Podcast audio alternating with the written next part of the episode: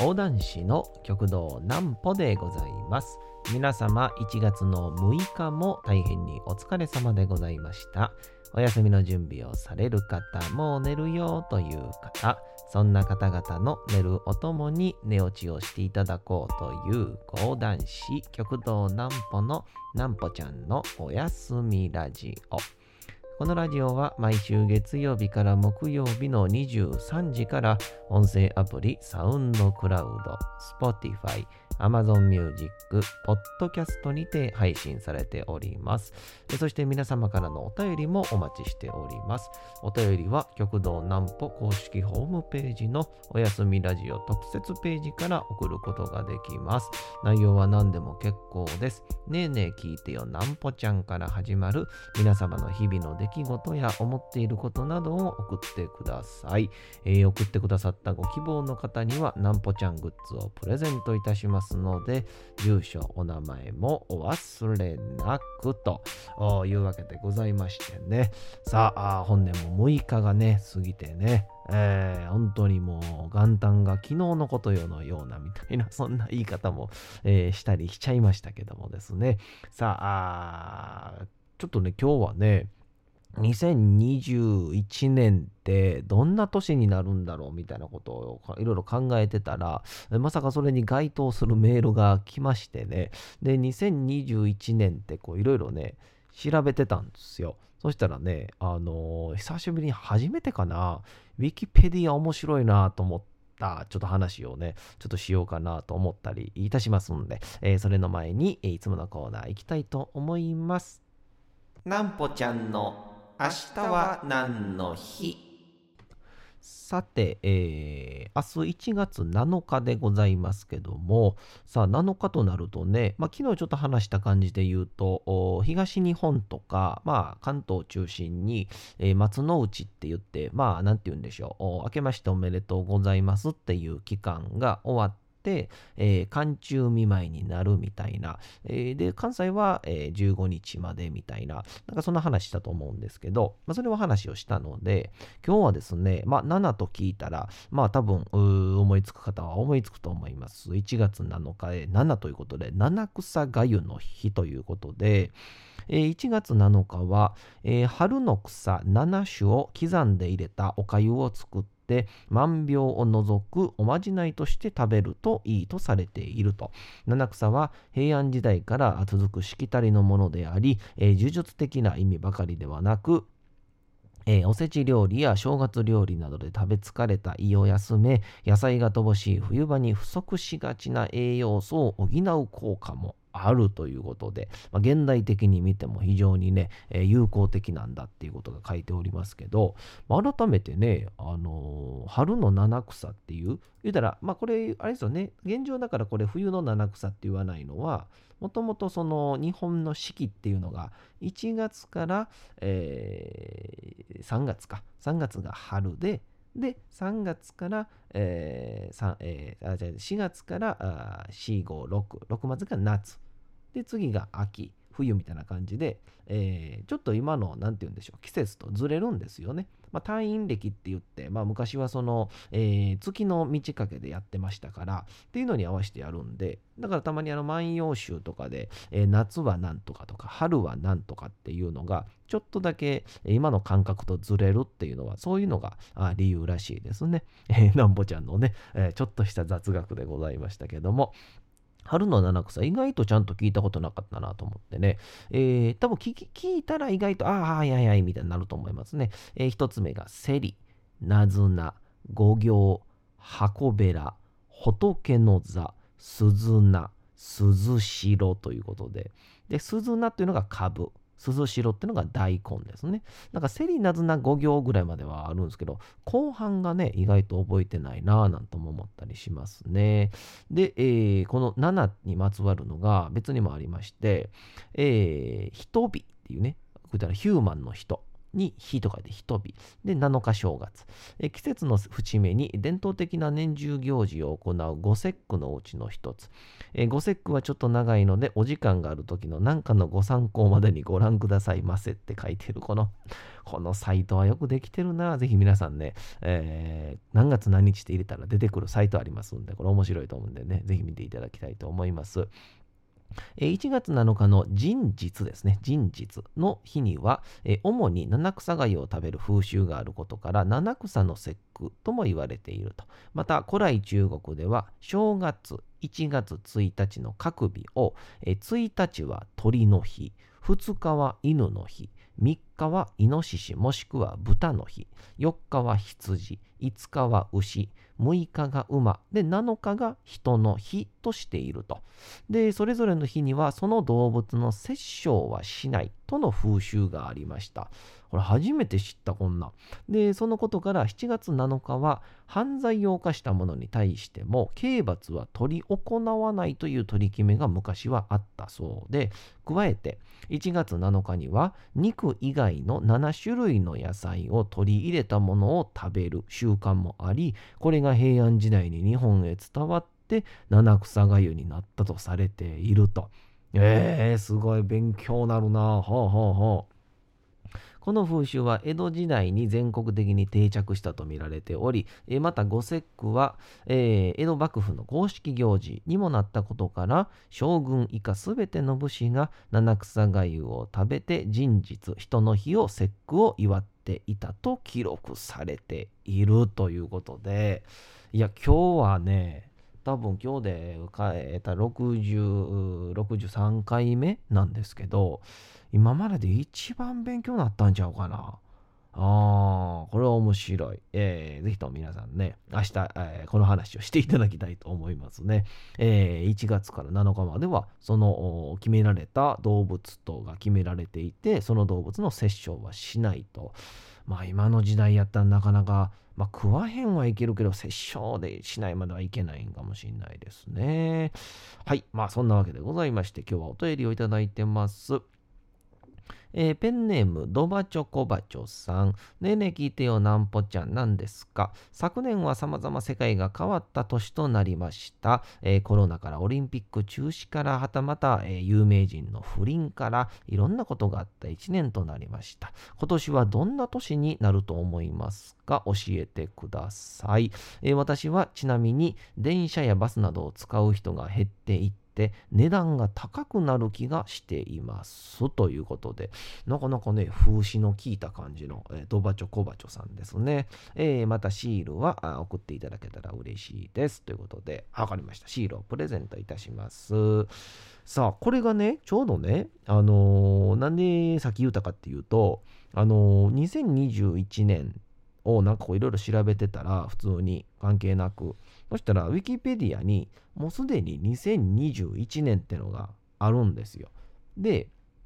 えー、2020年とか2019年、2018年、何年でもいいんですよ。なんか例えばまあ645年とかなら、その時代に起こった出来事がウィキペディアに、えー、まとめてるんですよ。で、まあこれ誰でも書けるんで、まあ信憑性であったりとか、その文献的なものは、もしかしたら疑い深いのもあるんですけど、っていうので、2021年って調べたら、もうすでに2021年のね、欄があるんですよね。で、まあ、その各、なんて言うんでしょう、えー、年代の表し方みたいな、えとなら、カノトウシとか、日本は令和3年だよとか、中華民国なら、えー、中華民国歴110年だよとか、なんかそういうやつがいろいろ書いていて、で、その中に周年、まあ、何々から何周年みたいなやつが、だから毎日やってるような、こう、何月何日や何があったみたいなのが、その年のやつでやってるんですよね。まあ、今年がまあ東日本大震災からちょうど10年ですよ、みたいな感じのがあったりとか、えー、ガガーリンによる世界初の有人飛行から60周年だとか、そんなんがあるんですよね。で、そこに、えー、いろいろあるんですよ。あの、イベントとか、政治とか、経済、芸術、ファッションとかあるんですけど、一番ね、あの、面白かったのが、映画っていうのがあって、あの、今年やる映画の内容がもうすでにここ、ここを見たら全部わかるっっていう、なんていうんですか、今年、えー、何々の大、えー、なんとか2が公開されますよとか、なんとかの実写が公開されますよみたいなやつがあって、で、結構面白くて、もう、えー、007シリーズが今年公開予定だと。まあ、でもちょっとコロナの関係でもしかしたら伸びるかもよみたいな。えー、実際イギリスは4月2日に出るはずやったけども、1月12日に変わったとか、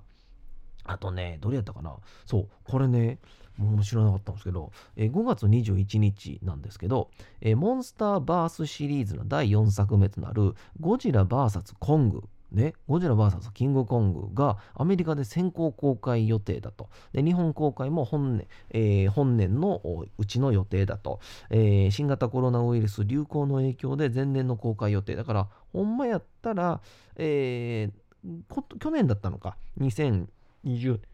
円だったんですよね。それが5月21日に変わって、えー、本来ならね、去年の11月20日あやったのかな、えー、っていうやつになったりとか、あとね、ゴーストバスターズのオリジナル版の続編っていう、ゴスターゴーストバスターズアフターライフっていう、もう絶対おもろいやんって思って、で、トップガンもあるでしょ？で、アニメ映画で、えー、エヴァンゲリオンがあって、本来1月23日、今回、エヴァ新、えー、エヴァ新劇場版4部作の完結編、新エヴァンゲリオン劇場版っていうのが、えー、公開予定で、えー、本来ならあ1月23日だったけども、えー、6月27日になりますみたいな。えー、これ面白いと思って。うん。で、いろいろこうね、調べる誕生とか、まあ、死去とかノーベル賞とか、まあそういうのはね、基本にはないんですよ。で、えー、こういうのを、まあ、見ながら、まあ言うたら、なんて言うんでしょう。う今年はこんな年になるぞみたいなのを、えー、予想するんだなみたいな感じで、えー、考えてたんですけどまず1点目はね何でしょうね。僕の予想ですよ。これねあくまで僕の予想ですよ。あのオリンピックはねこれね、いや、なんか言うの怖いな。なんかこれ、いろいろこうね、聞いたからって言って、いろいろ言うのやめてくださいね。僕は多分ね、また延期になると思いますね。うん。いや、それはまあ、内容はまあどうであれね、あ置いときましょうよ。うん。でも、現状で言うと多分、海外からメンバーというか、選手入れれないでしょ？ほんで、今日ね、ちょっとあの、知人と喋ってて、あの、知人って言い方もなんか、なんかこう、ダンディーやな。知人、まあ、友人というか、まあ、お知り合いと話してて、で、そしたら、あのー、まあ、このまま国の人たちを、まあ、こっちが入れるって言うと、向こうがけえへんって言ったら、入ってきませんから、できないよね、みたいな。入ってこないよね、みたいな。でも、日本人だけでやんのか、みたいな話になったら、それはもうオリンピックじゃなくて、国体やんって話になって、その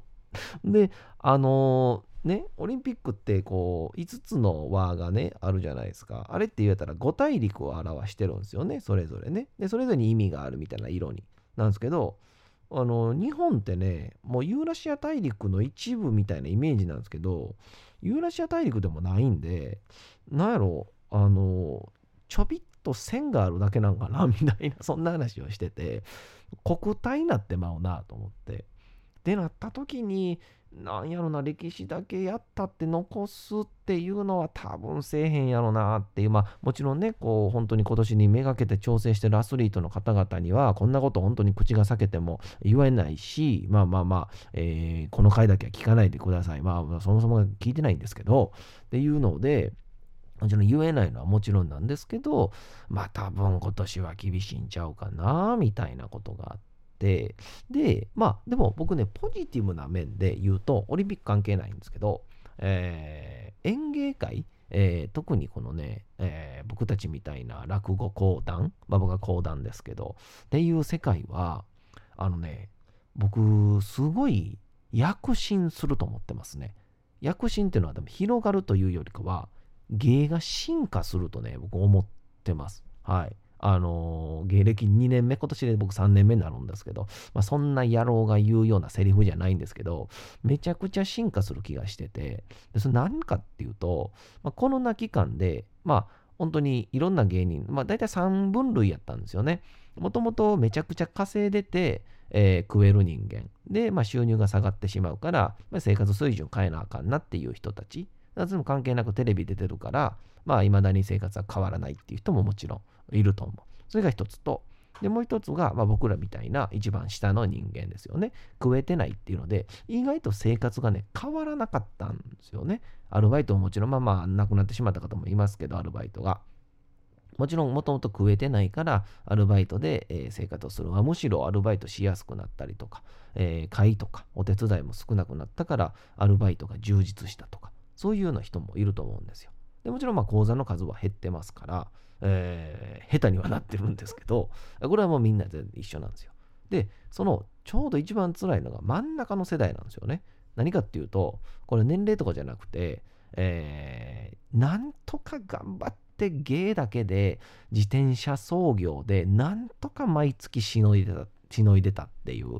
まあ言うたら芸人根性一番溢れる方々ですよね。一番輝いてる人たち。うん。まあもちろん売れてる方々もすごいんですけどでもやっぱり、えー、なんとか辛いけど、もちろんバイトしたらもうちょっと楽になるのは分かってると。でも、それでも、なんとか仕事が舞い込むのを願って、また活動して動いて足動かして、毎月なんとか芸だけで食べてますっていう、こういう方々が結構ね、落語会、講談会、まあ寄席の世界って多いんですよね。もともとが、その、すごい、えー、めっちゃ稼いでるって人自体の数もそんなに多くはないので、そういう、いわゆるお笑い芸人、吉本興業、松竹とか、えー、魔石、人力車とか、そういうイメージではないので、そういうのはまあ少ないんですけど、でもそういう方々が今年多分コロナになった時にもうなんちょっとしたプライドもあるんですよね。で、多分自転車操業で周りはそう見えてないけど自転車操業する中で意外と売れてる人たちもいるっていう顔は広めてる。その状態でバイトするってのはなかなかリスキー。そんな人がコンビニのバイトするわけにもいきませんし、えー、ね、ある意味ファンが来ちゃったら困るみたいな、まあ、そんなに実際そうなる人と、えー、そんなんならへんのにそう思ってるやつもいますけど、っていうので、あのー、そういう人たちが非常に今年、まあまあ、あのもちろん食えない世界の人間も、やっぱりね、1年間試されたなと思いますね。僕自身もそうですね。僕みたいなやつは考える時間がたくさん増えて、ある意味、無駄に悩んでしまう時間もあったりとか、で、自転操業の方々は、これで食われんかった。でも、あまた俺バイトすんのか？また振り出しか？それならもういっそのことやめてしまったらいいんじゃないかとか、そう思う人ももちろんいたりとか。っていう中で、本当に自分が何のためにしてるんだろうみたいな。でも、やっぱりその時に、え続けようと、やっぱりやろうって思った人って、好きになったと思うんですよね。芸っていうのを、自分のやってること。で、ある時に、やっぱり俺は好きだからやってるんだっていうところに至ったんじゃないかなっていうのを僕自身は思ってて特に周りの方々を見てても、うん、そうやなっていう環境の関係とか人の人間関係とかいろいろあるけどもやはり俺は好きだからやってるんだと。辛いのは当たり前じゃないかみたいな。こんなことも因果応報だと。っていうふうに思ってなんかすごくはっちゃけた人、うん、なんか弾けたというかいい意味で。っていう人が今回すごいコロナ期間で増えたんじゃないかなって僕は思ってて。でなるとそういう方々って多分芸を極めようとしたりとかまたこうモチベーションが上がるので意外とどんどん新しいこととか、えー、もしくは古典芸能でも、えー、古典芸能に対する意欲で芸が増したり古典芸能をまたブラッシュアップとして進化させたりとかっていうような作業が多分ね生まれてくるとは思っててでましてや今回またにちょっとね、えー、厳しくい状況にはなってきてるけどもう絶対にもう一回あんな状況にはさせへんぞっていう思いも芽生えてると思うので、えー、今年1年、うんまあ、どこからどこがまでが休みでどっから急にまたスタートっていうわけにはいかないですけど今年1年間本当に、えー、まず配信で芸能を見せるっていう風になったのもこれはもう時代の変化やしもうとんでもない進化だとは僕は思ってるので、えー、次はまたあ機械の環境が変わりましたけど次は次演者自身もうマンパワーの方が、えー、今年1年、うん、大躍進をするんじゃないかなと僕自身は、えー、ちょっと感じたりしております。まあ、極道南歩はゆらりゆらり年季明けして頑張りたいと思います。それではお次のコーナー行きましょう。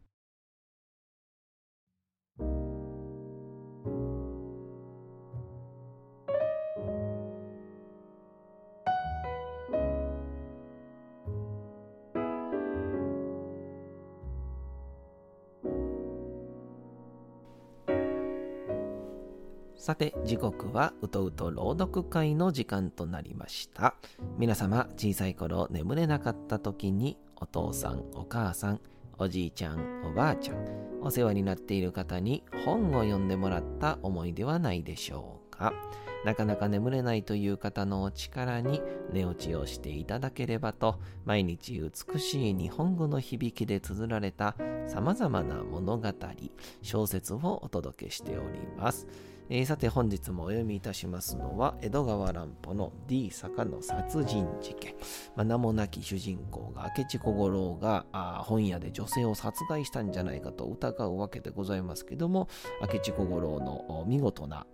理由というか、まあ、覆しが始まっております、えー、さてさてこの事件の本当の犯人は誰なんでしょうか。まあ、バック、後ろの今までの話が聞きたい方は、えー、アーカイブが残っておりますので、そちらをお楽しみください。それでは本日もお楽しみください。